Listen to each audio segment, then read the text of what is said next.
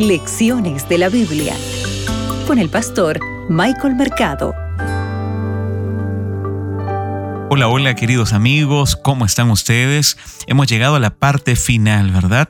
Nuestro último día aquí en la lección número 7, el pacto con Abraham. Y para hoy, viernes 13 de mayo.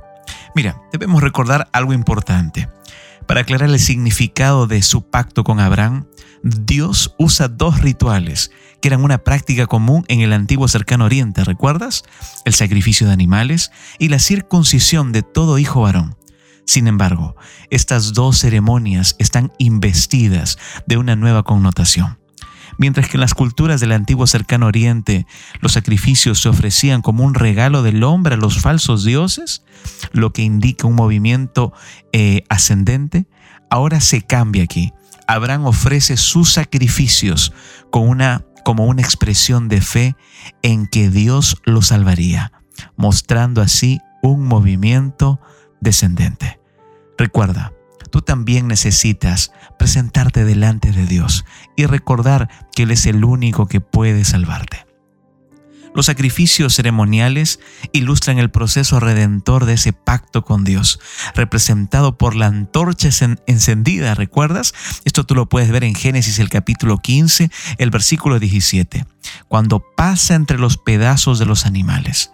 Al igual que el pacto con Noé, el pacto de Dios con Abraham es un pacto unilateral.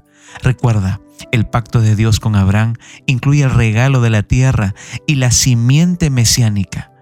La promesa se refiere proféticamente a los acontecimientos futuros de la esclavitud en Egipto, el éxodo y la conquista de la tierra. Sin embargo, ahora la descripción de esta tierra prometida se refiere a algo más que un país terrenal de Canaán. La tierra prometida, escucha bien amigo, tiene la misma geografía que el jardín del Edén, con los mismos límites que van desde el Éufrates hasta el Nilo.